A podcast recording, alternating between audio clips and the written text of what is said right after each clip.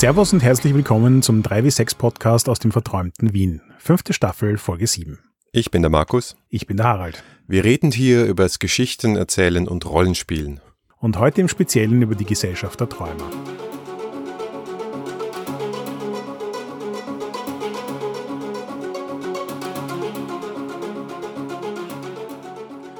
Bevor wir da ins Storygame einsteigen, möchte ich noch kurz ein Phänomen ansprechen, das mich äh, ziemlich weggeblasen hat. Es ist mal wieder was auf Kickstarter, aber dieses Mal von lieben Freundinnen und Freunden von uns gelauncht und so erfolgreich, dass ich es einfach nicht fassen kann. Es geht natürlich um Role Inclusive. Ja, also ich hatte ja die Ehre und das Glück, während Roll Inclusive passiert ist, gerade in Guatemala auf der Tres Volcanos Con von Gary Traininghaus zu sitzen mit der Judith Vogt gemeinsam. Das heißt also, ich habe sowohl die Perspektive von meinem Handy mit dem ständig hochgehenden Counter als auch das jubilierende Geschrei von nebenan gehabt. Und es war schon ziemlich beeindruckend, mit den acht Stunden Zeitverschiebung sowohl auf Twitter mitzuverfolgen, wie alle drauf aufgesprungen sind, als auch in der Nachtphase dann noch zu sehen, was alles passiert ist. Und ich gebe dir recht, es ist auf einem Level explodiert. Ich meine, wir reden jetzt nicht von amerikanischen Kickstartern, die Millionen einfahren, aber dafür, dass eigentlich alle Involvierten gedacht haben, dass es ein Thema ist, das, hm, sagen wir mal, nicht den Mainstream erreicht, hat's wirklich gut eingeschlagen. Ja, also herzliche Gratulation an Judith, an Ask und an Frank, der ja auch einer unserer Unterstützer ist und auch bei der 3W6Con war, für dieses unfassbar coole Projekt. Also für die, die es noch nicht gehört haben, für die zwei da draußen, es ist letztlich ein Essay-Band, wo es darum geht, wie schaffen wir es, unser Hobby diverser und besser repräsentiert zu machen, mehr Inklusion ins Rollenspiel zu bringen, mehr Diversität und mehr Repräsentation. Und das ist ein Thema, das uns interessiert, was wir super finden und dass das dermaßen eingeschlagen hat, nachdem es vorher üblicherweise, wie man so kennt, in den einschlägigen Facebook-Gruppen viel Diskussion gab, so nach dem Motto, äh, wer braucht das? Und hey, an meinem Tisch ist alles in Ordnung und so weiter, ist es wunderschön zu sehen, dass jetzt gerade mit Stand heute 379 Unterstützerinnen und Unterstützer dieses Projekt pushen. Ja, ich würde sogar sagen, es, es liegt uns am Herzen, das Thema. Und deswegen ja an dieser Stelle auch gleich noch eine spezielle Ankündigung zu dem Thema. Wir sind eigentlich auch dabei bei Roll Inclusive. Also wir wären dann bei 16.500 ein Stretch Goal. Das ist derzeit noch nicht auf der Kickstarter-Page zu finden. Aber wenn ihr euch noch fleißig ins Zeug legt und das Projekt noch ein bisschen was absahnt, und wir sind ja erst, glaube ich, zehn Tage ins Projekt hinein und es läuft noch 20 Tage oder so. Das heißt, da geht noch was. Und ähm, wenn es bis dorthin kommt, dann sind wir mit an Bord und dann werden wir sowohl ein Essay beitragen von Markus als auch ein Nanogame von mir. Und zwar zum Thema Mansplaining. Richtig, denn wer wäre denn schlechter geeignet, über Mansplaining zu reden als zwei Männer? Aber wir werden es trotzdem einfach mal versuchen. Soweit ich das bis jetzt beurteilen kann, bin ich schon sehr, sehr neugierig auf das Gesamtwerk, das Markus da verfasst. Ich glaube, da werden einige sehr schlaue Gedanken drin sein. Ich hatte ja auch das Glück, in Guatemala eine sehr willige Test-Community zu haben und habe dementsprechend gleich mal mein Minigame dort geschrieben und mit den Leuten vor Ort getestet. Und ja, ich glaube, das wird euch Spaß machen. Also, weil wir ja immer ein bisschen früher aufzeichnen, weil irgendwer dieses Ding auch noch schneiden muss, kann ja schon sein, dass unser Stretch Goal schon da steht und vielleicht schon erreicht ist. Wer weiß, vielleicht können wir jetzt dann nachträglich hier die Sektkorken aufmachen oder auch nicht. Wir haben uns jedenfalls gefreut, dass wir uns da noch so als Mega Stretch Goal ganz hinten rein mogeln konnten, weil, wie du es schon richtig gesagt hast, das Thema liegt am Herzen. Du hast recht, Markus, wir sollten jetzt einfach mit der Veröffentlichung der Folge warten, bis es soweit ist. könnte sich ausgehen, könnte sich ausgehen. Aber jetzt sind wir auch wieder im richtigen Takt, weil wir mit dem Interview mit Grant ein bisschen zu spät dran waren, aber jetzt kommt wieder den, der übliche Redaktionsplan. Gut, und da haben wir noch was zu tun, bevor wir ins Thema einsteigen, und zwar mal wieder unseren Patrons auf Patreon zu danken. Da sind einige dazugekommen auf Level 2 und einigen haben wir vielleicht schon gedankt, ich glaube aber nicht. Fangen wir einfach mal an und wir danken schön Verena Sutherland. René Dümer, Valentin Massi, Johannes Stock, Patrick Böwer, Burak Akbel, der System Matters Podcast, hallo Freunde, Christoph Gmelch, M.H. und Stefan Leimüller. Vielen herzlichen Dank.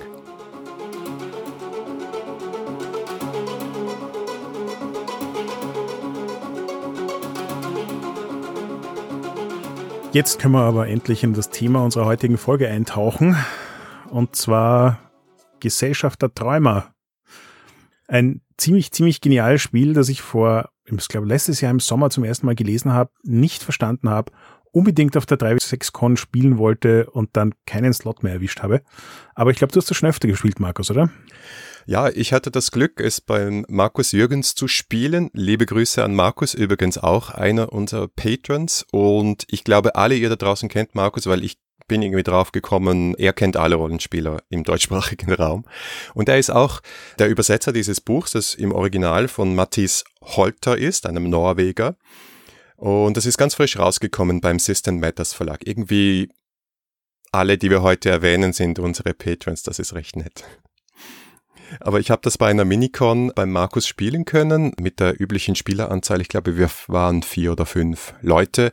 Es ist ja ein Spielleiterloses oder wie üblich ein Spielleitervolles, alles in Spielleiter Storygame-System. Und es war eine, würde ich sagen, ganz besondere Erfahrung.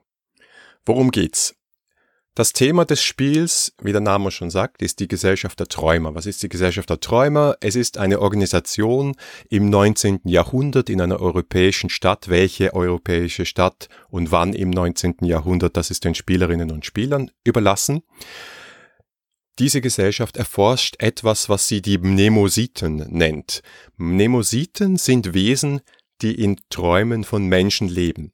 Und das ist auch alles, was am Anfang des Spiels über sie bekannt ist und bekannt sein soll, weil es geht in diesem Spiel auch darum herauszufinden, was sind denn diese Mnemositen und was macht sie überhaupt aus? Sind sie gefährlich? Sind sie freundlich?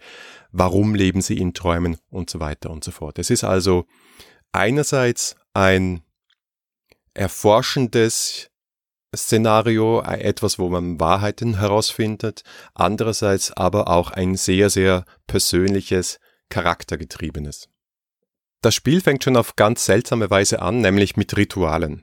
Das haben wir auch schon mal gesehen, zum Beispiel auch Ten Candles war sehr ein ritualgetriebenes Spiel. Hier macht man aber wirklich so ein bisschen meditationsähnliche Dinge. Also ganz am Anfang vertreibt man die bösen Geister aus dem Raum. Man geht in die Ecken des Raumes, klatscht laut in die Hände, schreit herum und es steht wirklich sehr explizit hier im Text, ja, das ist Teil des Spiels, ja, das ist Teil der Regeln, macht es einfach. Und dann setzt man sich zusammen und macht so eine kleine Meditation, wo man die Augen schließt und sich vorstellt, dass in der Mitte eine leuchtende Kugel ist, von der so ein Strahlen in unsere Köpfe scheinen, lässt das einen Moment in sich wirken und dann beginnt man erst mit dem Spiel. Klingt komisch, funktioniert, aber können wir vielleicht nachher darüber sprechen, warum das sinnvoll ist oder nicht sinnvoll ist. Charakter erstellen ist hier ganz witzig. Es schreiben nämlich alle auf verschiedene Zettel einfach Staatsangehörigkeiten, Geschlechter, Beschäftigungen und Alter. Dann mischt man diese Zettel durch und jeder zieht vom jeweiligen Haufen einen Zettel, darf einen austauschen, wenn er oder sie dann möchte. Man bestimmt also gemeinsam die Grundgesamtheit der Eigenschaften der Charaktere, welchen Charakter du am Schluss spielst, wer das ist, äh, was für einen Beruf die Person hat, was für ein Geschlecht, was für ein Alter, woher die kommt und so weiter. Das ist aber dem Zufall überlassen. Wählt man dann eigentlich selbst den Namen für seinen Charakter oder ist der auch schon Teil der Vorgabe? Ja, den Namen wählst du selbst. Das steht hier nicht mal explizit, aber ich glaube, das wird einfach so gespielt. Der Punkt davon ist, glaube ich, ein bisschen wie bei One Last Job. Es ist ein Design-in-Play-Spiel. Du hast am Anfang nur ganz grobe Eckdaten und nimmst das eigentlich als Inspiration her, um während des Spiels den Charakter zu entwickeln. Und insbesondere darum geht's in den ersten beiden Akten. Der erste Akt wird genannt das Vorspiel und da spielt jede Spielerin eine Szene aus der Kindheit oder Jugend des eigenen Charakters und zwar nur gemeinsam mit der Regisseurin. Wer ist die Regisseurin? Ähm, das ist so eine Art Spielleitungsersatz. Die einzige Aufgabe dieser Person ist es, die Szene aufzusetzen. Wo sind wir? Wer spielt mit? Wie schaut es da aus? Und zu entscheiden, wann die Szene zu Ende ist.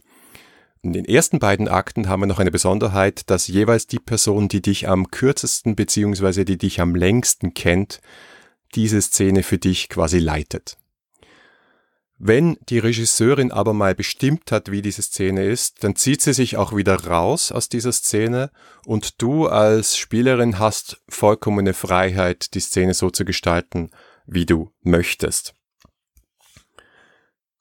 In dieser Kinderszene geht es wirklich darum, herauszufinden, woher kommst du. Also du spielst es normalerweise auch in dem Land, wo du geboren wurdest, bist so zwischen 0 und 10 Jahre alt und kannst dir dann überlegen, auf der Basis dessen, was da steht, was vielleicht in der Zukunft auch noch ist, zum Beispiel dein Beruf, was könnte in dieser Szene, die, die dich natürlich bestimmt in diesem Spiel, passieren. Und du kannst, musst aber nicht hier auch schon etwas Bedrohliches einführen, um dann mit so einem übernatürlichen Ereignis schon auf die Zukunft äh, zu verweisen. Das Besondere an dem Spiel ist nämlich, nach jedem dieser Akte, also im ersten Akt, wie gesagt, gibt es dann Anzahl Spieler mal Kindheitsszenen. Am Ende dieser Szenen kann die Regisseurin eine Tatsache festlegen. Das gilt für alle Szenen in diesem Spiel. Und eine Tatsache ist nichts anderes als etwas, was wir über die Mnemositen herausgefunden haben. Es kann zum Beispiel sein, ich spiele eine Szene, da bin ich ein kleines Mädchen und ich spiele alleine mit äh, meinem Teddybär und meinem Soldaten oder was auch immer in einem Gang und am Ende dieses Gangs ist ein Spiegelschrank. Und ich schaue am Ende dieser Szene in den Spiegelschrank und sehe da einen Schatten durchgehen. Und dann könnte ich sagen, ein Fakt wurde etabliert, die Mnemositen sind in Spiegeln sichtbar. Ja, dann schreibst du es auf eine Karte, gibst es auf dein Pinboard und sammelst mal diese Karten.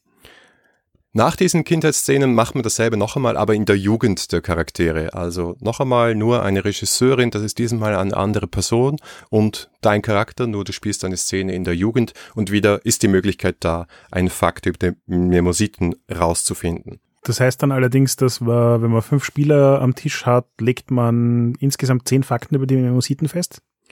Es ist ja kein Muss, ja. Aber es können im Laufe des Spiels schon einige Fakten herauskommen über die Mnemositen, ja. Dann ist das Vorspiel vorbei und das eigentliche Spiel beginnt nämlich im zweiten Akt, das nennt sich die Exposition. Und die erste Szene dieser Exposition ist die Gründung der Gesellschaft. Du kannst dann kurz diskutieren am Tisch, wer ist denn, nach dem, was wir jetzt über die Kindheit und Jugend erfahren haben, der Charaktere, wer ist denn die Person, die höchstwahrscheinlich die Gründerin dieser Gesellschaft ist. Man einigt sich darauf und dann ist die Gründerin auch die Regisseurin für diese Szene.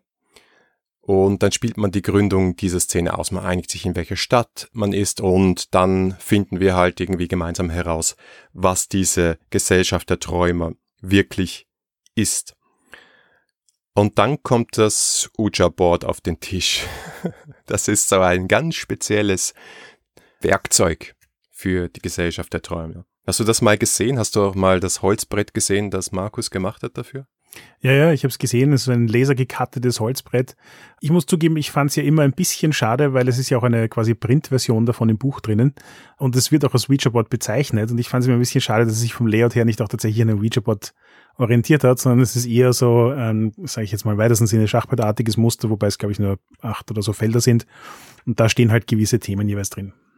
Ja, in Wirklichkeit sind das nur neun Felder, wo folgende Begriffe draufstehen. Traum, der Träumer, der Mnemosit, die Jagd, Metamorphose, Fremde, Liebe, Tod und Tagebuch. Da gibt es jeweils noch einen Inspirationstext, der so in-game die übrig gebliebenen, wiedergefundenen Texte einer anderen Gesellschaft der Träumer sind. Nicht wundern, die stehen nämlich ganz am Anfang des Buches. Wenn man das liest und denkt, hä, wo ist da jetzt das Spiel, wird man ziemlich verwirrt sein. Das ist so ein kleiner Inspirationsteil, der vielleicht auch ein kleiner Verwirrungsteil ist. Aber was man macht, ab der nächsten Szene, ab Szene Nummer zwei, man findet gemeinsam, indem man eine Planchette oder eine Münze, Planchette, was das ist, ist dieser komische Pfeil mit einem Loch in der Mitte, wo man die Finger drauf hält und dann wandert das Geist wie von Geisterhand herum auf diesem Geisterbrett, sich quasi so physisch drauf einigt, da wo die Planchette stehen bleibt, auf diesem Begriff, das ist die Inspiration für die Szene. Also man kann zum Beispiel eine Szene über den Nemositen oder eine Szene mit dem Traum spielen holt sich dann die Inspiration aus dem Text und dann spielt man eben diese Szene, wo man wieder Fakten herausfinden kann über die Mnemositen. Speziell ist noch, wie der Traum gespielt wird. Hast du dir das angeschaut? Nein. Das ist nämlich so, dass hier die Regisseurin so einen speziellen Auftrag hat. Du als Träumer, du als derjenige, der in den Traum hinabsteigt, erlebst es zwar, das heißt, du kannst alles beschreiben, was du siehst, außer deine eigenen Handlungen. Die anderen Spieler, ich glaube, es ist nicht nur die Regisseurin, es sind alle anderen Spieler, geben dir ein, was du tun sollst und du beschreibst es dann und du beschreibst selbst, wie die Welt darauf reagiert. Es ist quasi so ein umgedrehtes Spielleiten. Finde ich eine nette Idee. Das heißt, die anderen äh, quasi flüstern dir das zu oder wie kriegst du die Information? Also du beschreibst dann auch, was du tust? Oder ja, beschreiben das die anderen? Die beschreiben, die beschreiben, du bückst dich zum Fluss und trinkst Wasser. Ja? Okay. Und dann sagst du, wie du es tust und was die Konsequenz daraus ist. Ich hätte mich ja fast gefragt, ob es nicht auch eine nette Form von stiller Post wäre, wenn quasi jeder Reihe um dir was ins Ohr flüstern darf, was dein Charakter tut und du beschreibst dann halt durchgehend auch, was dein Charakter tut, aber halt nicht selbst entschieden. Mhm. Könnte funktionieren, ja. Dann ist mal sozusagen eine riesige Exposition zu Ende. Das ist so ein bisschen ein Thema von diesem Spiel, dass du mehr Aufbau als Einlösung machst. Er sagt so nach zwei Drittel der Spielzeit und er sagt Minimum vier Stunden. Das ist aber wirklich ein Minimum. In Wahrheit, glaube ich, spielst du da immer fünf bis sechs Stunden. Solltest du damit durch sein, solltest du eine Wand voll mit 10, 15 Fakten, Tatsachen über die Minimositen haben und mal eine Viertelstunde Pause machen und eine rauchen gehen, wenn du sowas machst oder halt irgendwie über andere Dinge reden, über Football oder ein anderes Rollenspiel, keine Ahnung. Einmal kurz die, das Hirn durchlüften, weil es kommen dann ja noch weitere Szenen. Jetzt wird es nämlich wirklich spannend und jetzt kommt die Verbindung zu unserer ersten Folge und Swords Without Master aus meiner Sicht. Der dritte Akt ist nämlich die Verflechtung. Der Gesellschaftsgründer liest mal alle Tatsachenkarten, alle diese Fakten über die Mnemositen vor. Und dann geht's reihum und jede einzelne Spielerin spielt eine Tatsachenszene, das heißt eine Verflechtungsszene. Du nimmst eine Tatsache und webst sie wieder ein in den Plot. Also ganz ähnlich wie das Ende von Swords Without Master funktioniert. Du nimmst die Themen, die du aufgegriffen hast, wieder auf und verflechtest sie in eine Szene. Nimmst du dann jeweils nur ein Faktum auf oder musst du irgendwie zwei Fakten miteinander verbinden? Beides ist möglich. Am Schluss kriegst du sozusagen die Fakten, die in dieser Szene vorgekommen sind, die relevant waren, auch sozusagen geschenkt oder die werden verteilt an diejenigen, die sie eingebracht haben. Du kannst also in einer Szene eine Tatsache abhandeln oder auch mehrere Tatsachen abhandeln. Es ist aber nicht vorgegeben. Und dieser dritte Akt kann dann, je nachdem, wie viel Aufbau du betrieben hast, in den ersten beiden Akten sehr lang dauern. Du spielst nämlich so lange, bis alle Tatsachenkarten abgehandelt worden sind.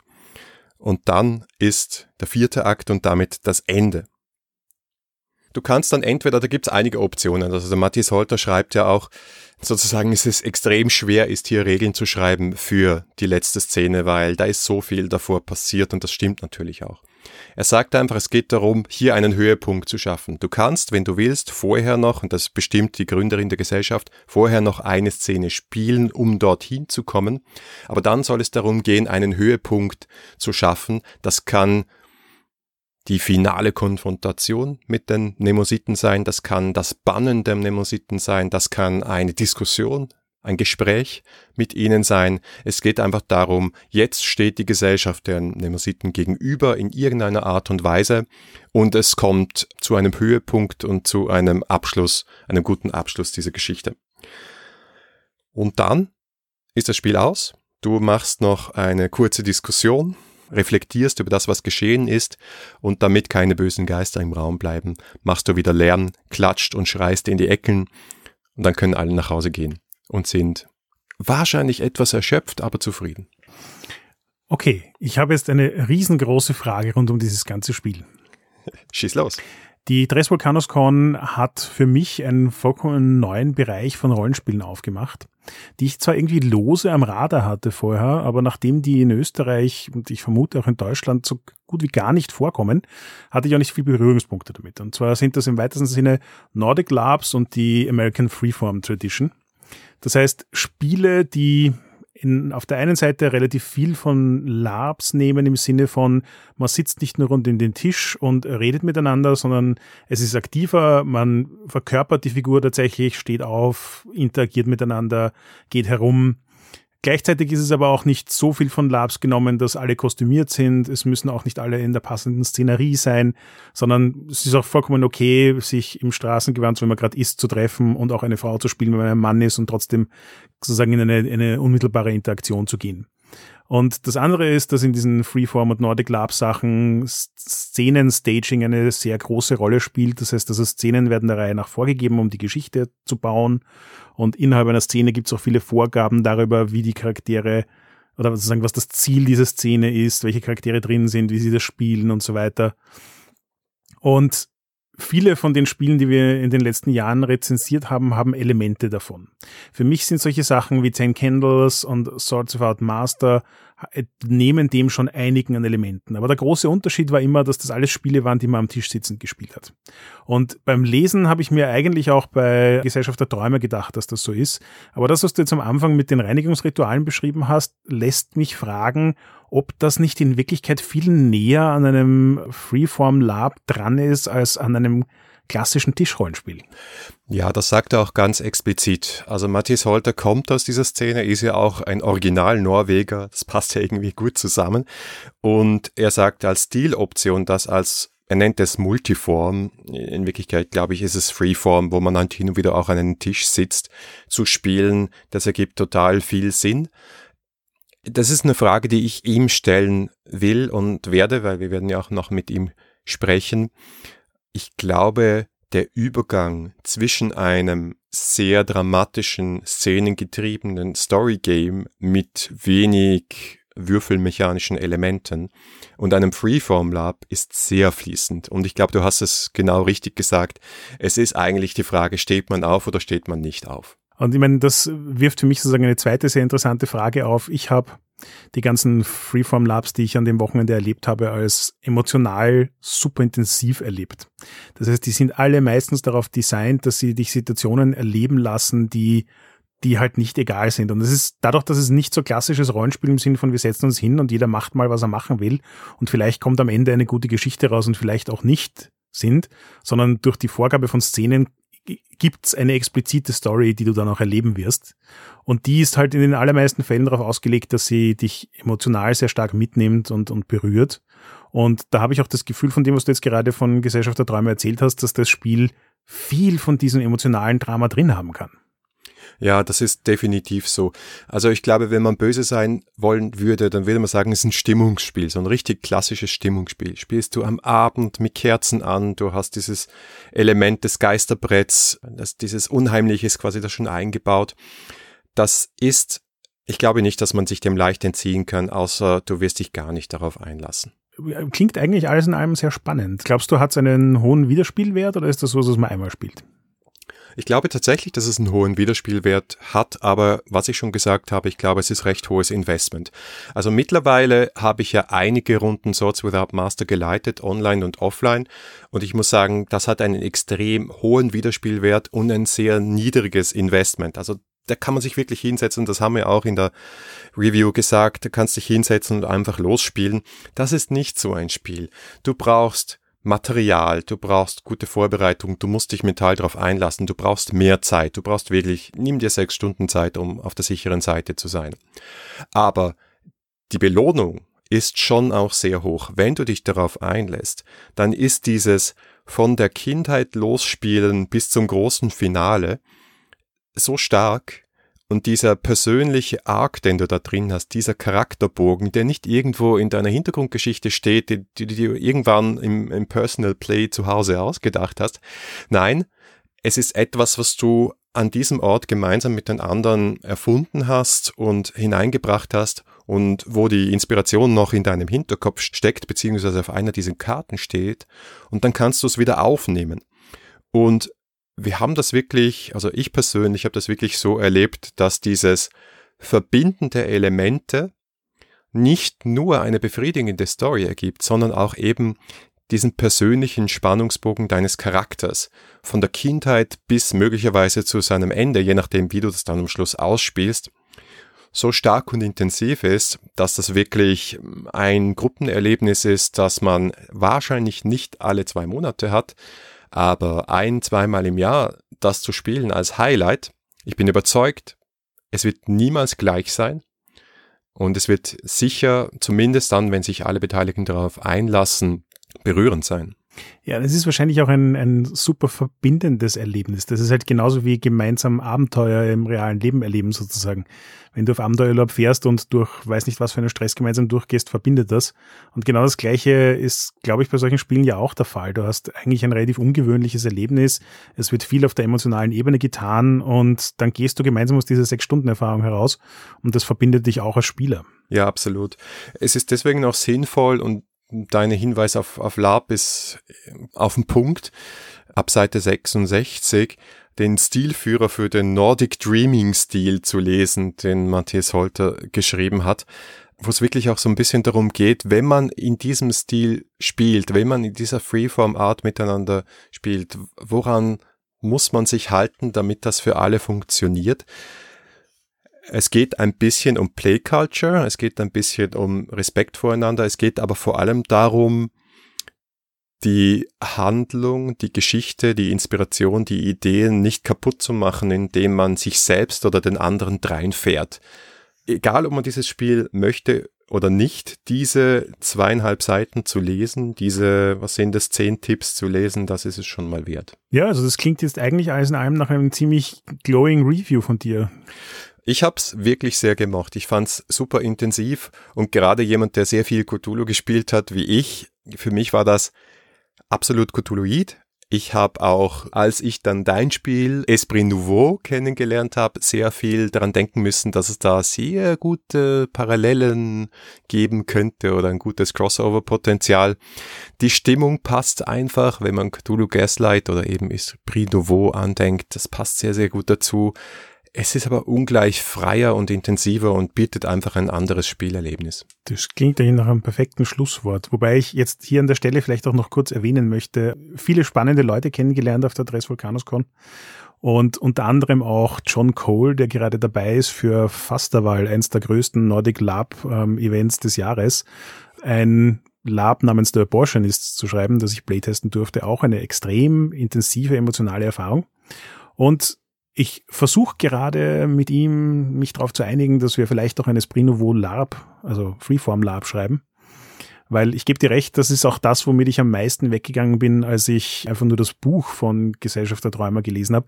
Dass ich mir gedacht habe, die Basisstimmung, auf die sie hinarbeiten, passt total zu dem, was ich auch versuche.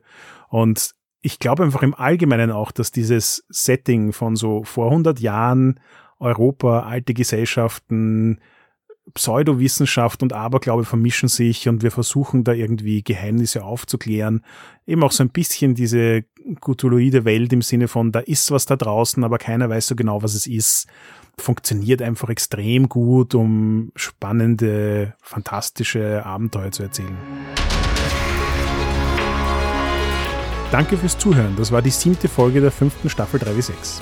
Feedback lesen wir gerne auf iTunes, Facebook, Twitter oder im Web unter 3w6.fm. Wenn euch diese Folge gefallen hat, dann gebt uns doch eine Bewertung auf iTunes. Oder ihr unterstützt uns mit einem kleinen Beitrag auf Patreon. Und jetzt ganz neu, wenn ihr lieber nicht über die Podcast-App eurer Wahl unseren Podcast lauschen wollt, dann könnt ihr das auch über Spotify. Wenn ihr das hört, dann habt ihr wohl schon eine App, aber wenn ihr Freunde habt, die Spotify verwenden, könnt ihr denen ja auch unseren Podcast empfehlen.